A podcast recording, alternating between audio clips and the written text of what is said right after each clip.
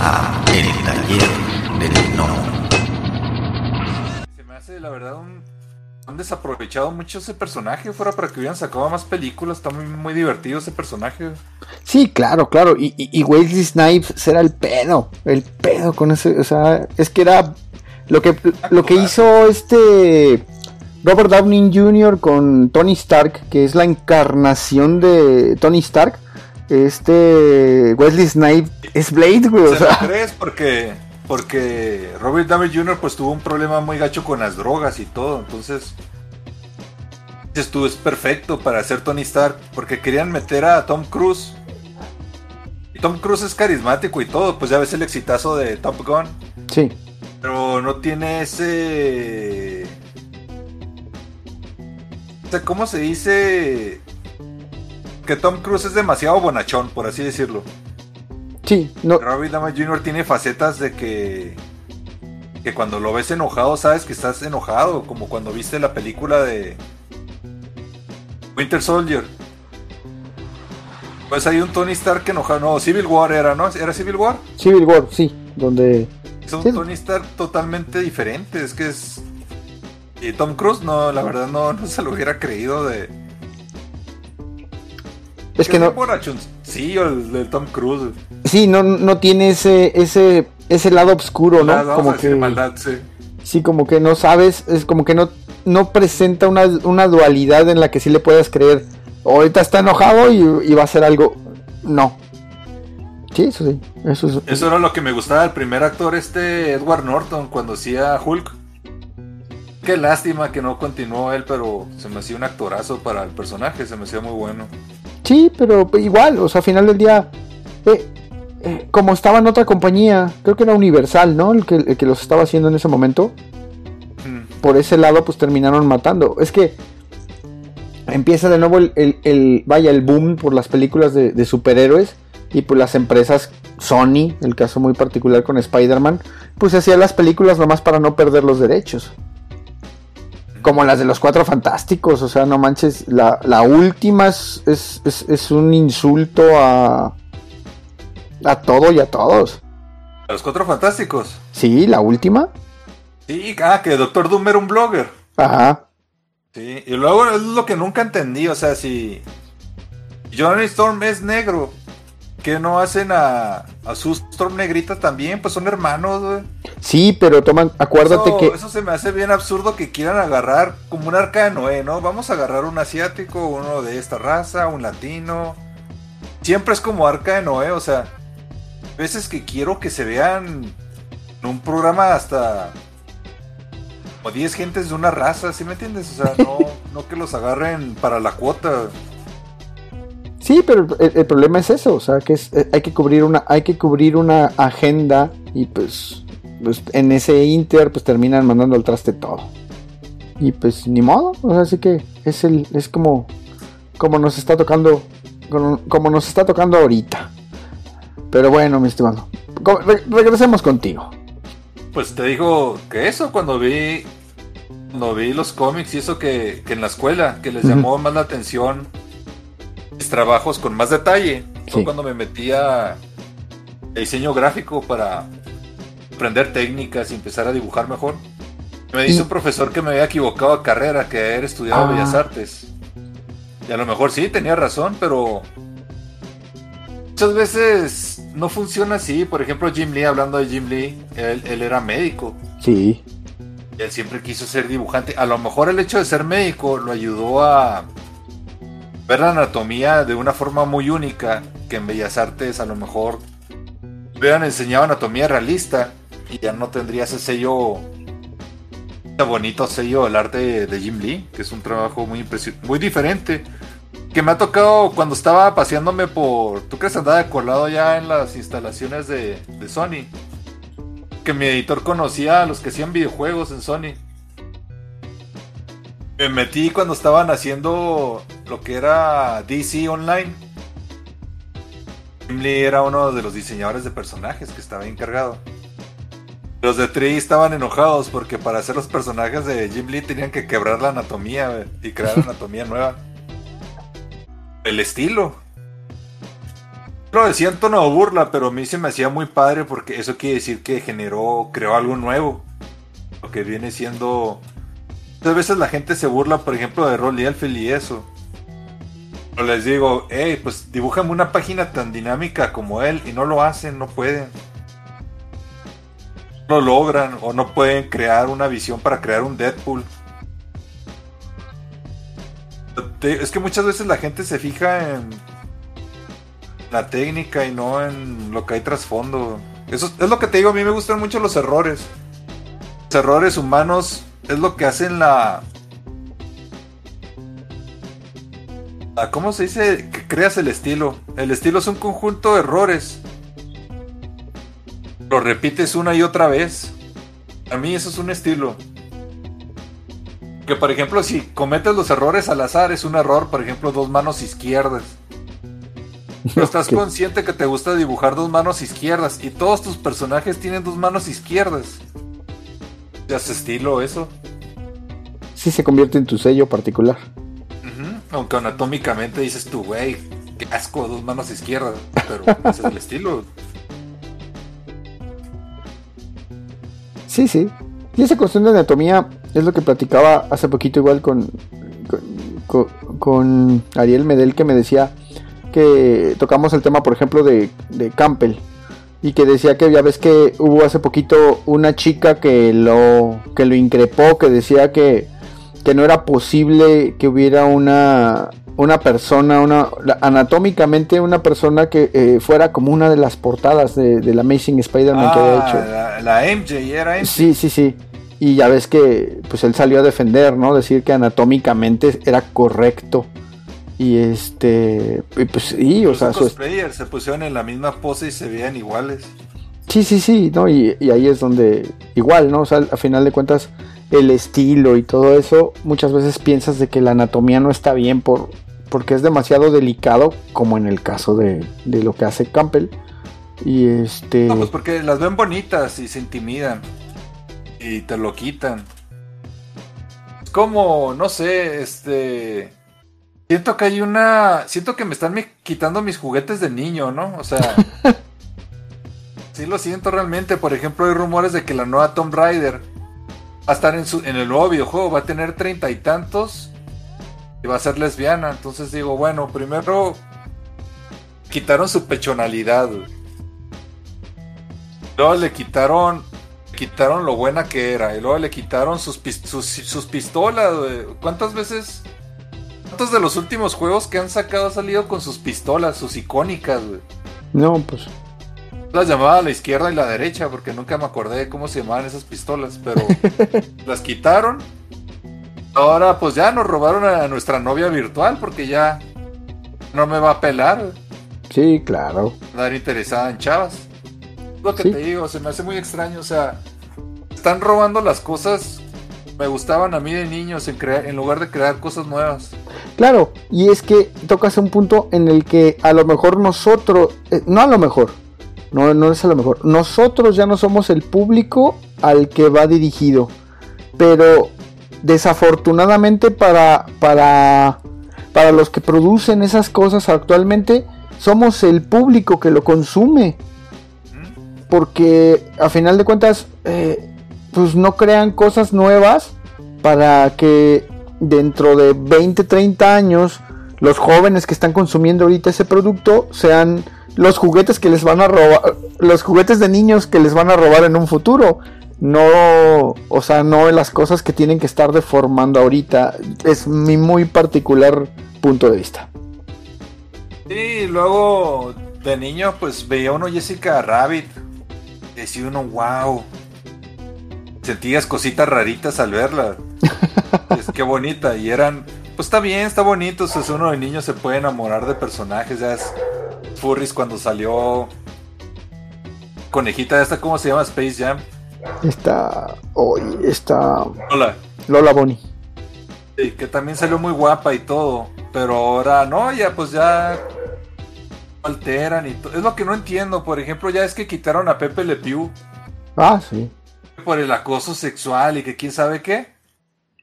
Pero metieron a los de Naranja Mecánica. Y entonces digo, ¿qué está pasando? ¿Qué, qué es esta moral? Los de Naranja Mecánica, esos sí eran violadores. Sí. Y gente muy fea. Pepe Le Pew no puede porque que persigue una gatita, dices tú. No sé, yo, yo ya. Parece que la que ya no están dejando dinero. Pero. Ahorita los de Amazon andan asustados con lo de. con su nueva serie que van a sacar. Ahorita andan asustados. Híjoles, no, no me toques, no me toques ese tema porque este podcast irás, este podcast vas, vamos a estar a la mitad, yo creo que de, justamente cuando salga el episodio número uno, estos podcasts van a salir al aire. Y muy probablemente yo no pueda volver a grabar otro podcast en un rato de, después del, de la reventada de hígado que, me va a pasar después de ver el episodio número uno de El Señor de los Anillos. Y pues es, lo que estábamos hablando de a lo que iba. Eh, lo que estábamos hablando de Scott Campbell, ¿no? Que la chava hizo un fix que eso me choca cuando hacen los fix agarran un personaje existente o algo y según ellos lo arreglan. Nada más es hacerla, de dibujarla bonita, fea. Y eso siento que hicieron también con Tolkien, que agarraron un trabajo ya perfectamente bien hecho, que todo el mundo lo ama, millones leen Tolkien y lo cambian. Un fanzine, güey, ¿para qué nos hacemos? Esta que van a sacar es un fanzine Pues sí. Eh, yo prefiero. pero no, más que no te digan que la modernizaron, porque no es cierto eso. Pero eh, es que ya esos problemas de, por ejemplo, de que creo que Aragorn, no he visto mucho, la verdad, ahorita quiero guardarme bien el, coraje, pero que me, estaban comentando que Aragorn va a ser de color. que sí, siempre fue así, ¿no sabías? Y, no, no sabía, yo, pues, yo Dragón viene del, latín africano. no manches. No, sí, están alterando. También hay rumores, por ejemplo, ya ves que Kathleen Kennedy está trabajando en. Uy, ni hablemos de Star Wars, porque ahí sí yo me dejo. Pero que está trabajando en Indiana Jones. Hay rumores de que van a, va a haber un artefacto que te permite viajar en el tiempo. Que van a viajar al pasado y van a matar a Indiana Jones antes de ser Indiana Jones. O sea, lo van a borrar de la existencia. Ahora va a ser una mujer Indiana Jones. Va a agarrar. Va a agarrar el nombre como Thor, güey. Va a agarrar el nombre como Thor porque todo el mundo sabe que Indiana Jones no era un hombre, sino era legado. Ah, claro. Típico como lo que querían hacer con el 007, ¿no? Ya ves que querían también poner a una a una chica de color No, digo, de perdida pongan otro nombre, o sea, la mujer Thor, no, pongan. No sé, el, mazo asesino o algo. Es como si Miles Morales de repente dijera, ahora yo soy Peter Parker. Exacto. Dices, dices, no es un rango el nombre, es un. Thor, Thor no es un rango, es un personaje, es un nombre. La mamá le dio al nacer. Pero, pero toma en cuenta que. Es que es que es un reskin como DLC, como los mods. que puedes jugar con Punisher con el skin de Bob Esponja. Siento que algo así. y ya cuando, ya cuando empiezan a hacer cambios así es que ya, ya, ya están escarbando hasta el fondo del barril. Ya, ya qué más puedes hacer. O sea, ya hay un Batman dinosaurio. Ah, sí, ese, ese fue el pedo. Ya no puedes. Ya no puedes ser más creativo que eso. Perfección ahí. este Capullo también hizo un, un, Batman Tulu, ¿no lo viste? Es, sale como en dos o tres viñetas nomás. Es un, Tulu, pero con, traje de Batman, ¿Ah, sí? Sí, sí, sí. ¿Qué tal se ve? Se ve chido, lo dibujó Capullo. Está, está, está, está, está bien loco, pero este se me hizo muy chido. Pues el Greg Capullo regañó a los que no les gustó Satman, me acuerdo en unos comentarios. Bueno, pero pues también. ahora, ahora es muy normal llamar tóxico al que no, no le gusta lo nuevo, o sea. ¿Sabes heavy metal? ¿Qué pasó con heavy metal? Llamó machistas. Llamó machistas a los fans de toda la vida y, y tóxicos porque no apoyaban nuevo. No, Sabes no. que heavy metal siempre fue sexo, drogas y rock and roll y violencia. Claro, ciencia ficción ahí de repente. Y sí, y pues no, pues ya eres tóxico. Y se pusieron a insultarlos bien gacho en Twitter. La gente como que se agüitó y ya se alejó de heavy metal. Y es que mucha gente de esa que, que pide esos cambios ni consumen las cosas. No, no las consumen. Sí, o sea, todavía dijeras, bueno. Vamos a hacer este cambio, vamos a cambiar estas y, y las ventas se incrementan porque, porque se, está, se está consumiendo, pero en realidad hacen los cambios, van en contra de su público y a los que supuestamente están eh, dándoles gusto, no compran el producto. Y entonces es donde Sí, dice sí, uno, Esto es muy raro. Está, por ejemplo, se quejan de que cancelaron Batgirl. No, está. sí, era Batgirl, ¿verdad? Batgirl, sí, salía hoy precisamente. Es latina y bla bla bla, pero nadie nadie apoyó a Batwoman, nadie nadie la veía, el rating bajísimo, o sea, se quejan pero no los apoyan realmente, o sea, quieres tú bueno se están quejando y fue un exitazo porque la gente lo veía a Batwoman, pero no sé, como que quieren checkmarks o algo en Twitter que les pongan me- palomita una Sí, Sí, No. es- es- A mí, yo cuando veo entretenimiento no, no me gusta que me estén regañando en toda la... Sí, uno quiere ver para escapar, no para que te estén regañando. claro, Como los claro. primeros capítulos de La Mujer Hulk. Oh, yo no vi el 2, ¿eh? Yo vi el 1 Eh, y, que está peor que el 1. y ya no quise ver el 2, la neta, ya... A mí con el 1 fue más que suficiente. Me parece, en mi muy particular manera de ver las cosas, o de nuevo, me parece un insulto a todos y cada uno de los que han pasado por pa- para hacer lo que es She-Hulk. O sea, esa etapa de She-Hulk Sí, la de John Byrne, de los. e- esos números son eh, impresionantes. O sea, si hubieran adaptado eso a la pantalla, hubiera estado genial. Pero lo que a mí vi en el episodio 1 me parece un insulto completamente a ese trabajo en específico. Sí, y nada tiene sentido, o sea, me puse a verlo. No, no, no, no, no. En el cómic se supone que el doctor Banner la salva con una transfusión de sangre. Sí, sí.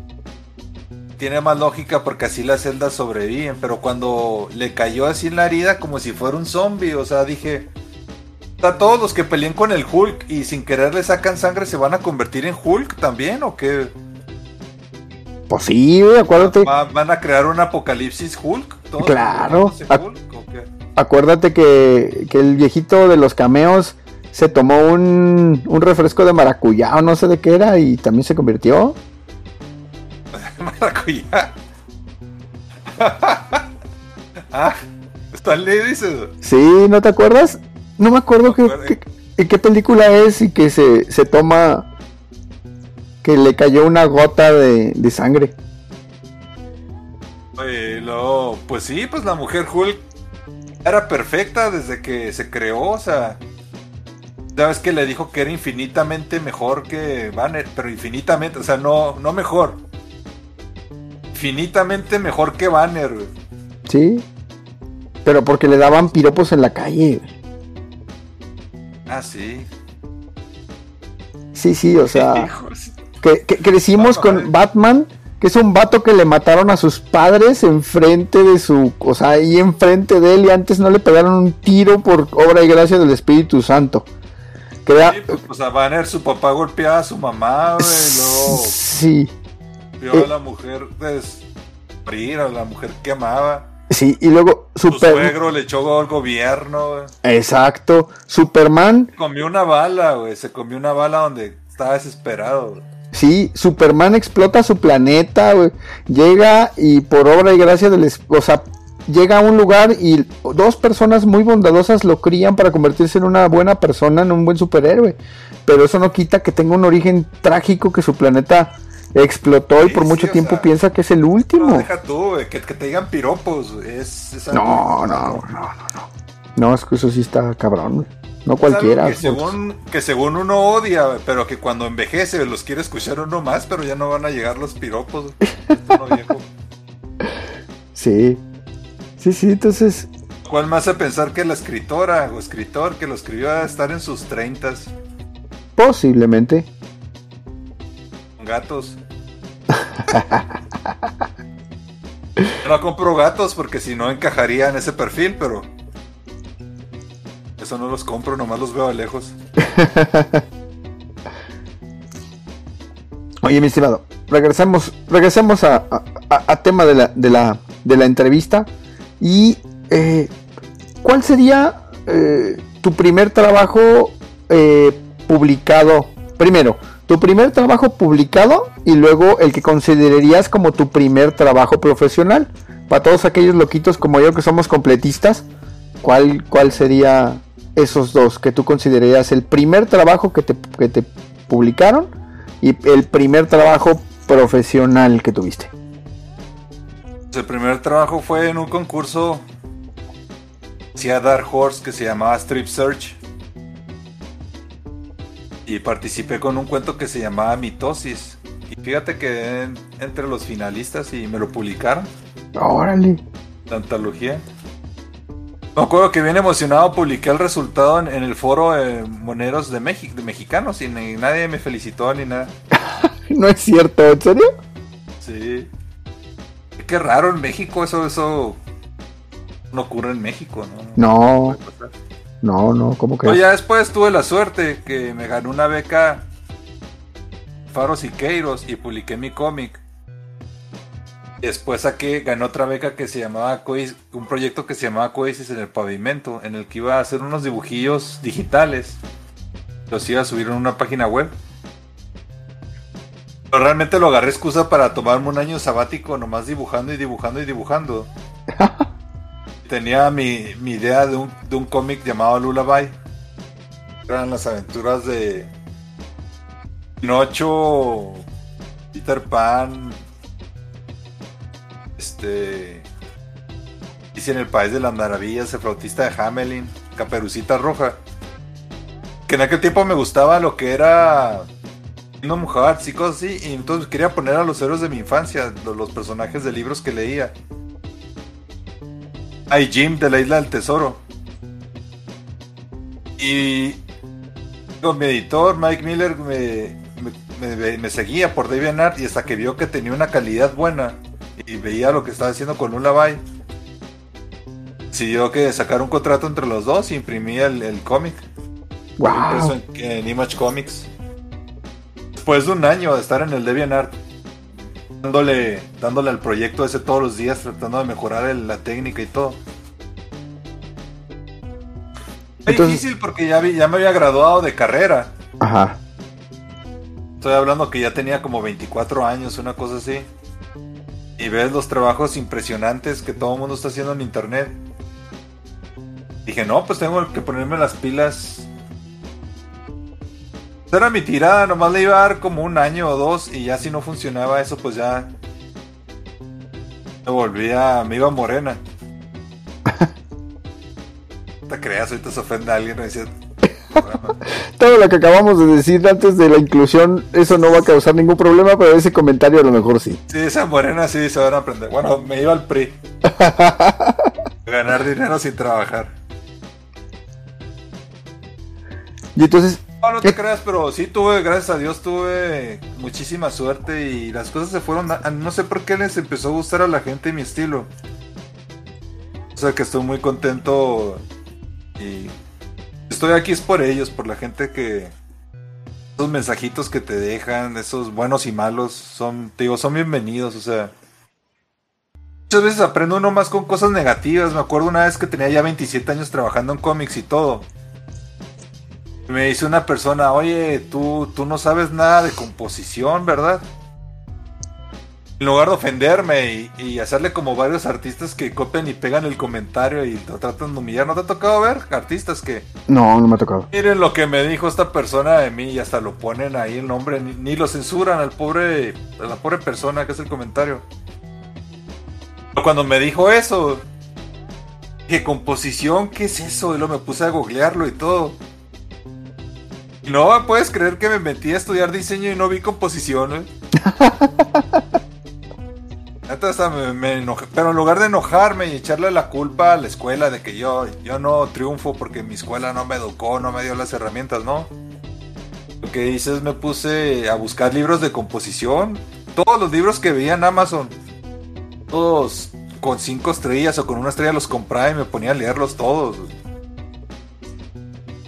Pues muchas gracias que han llegado hasta el final del podcast. Si les gustó el contenido, por favor, denos like, compartir, suscríbanse o pónganos un comentario en la plataforma donde nos escuchen para que podamos llegar a más personas. Muchas gracias. La voz y la producción de este podcast estuvieron a cargo de Adro, a un guion de El Piedra. Para todas sus dudas, sugerencias y comentarios, tenemos la siguiente dirección de email: tallerdelnomo.yahoo.com. Gracias y hasta la próxima. Este fue el podcast del Taller del Gnomo.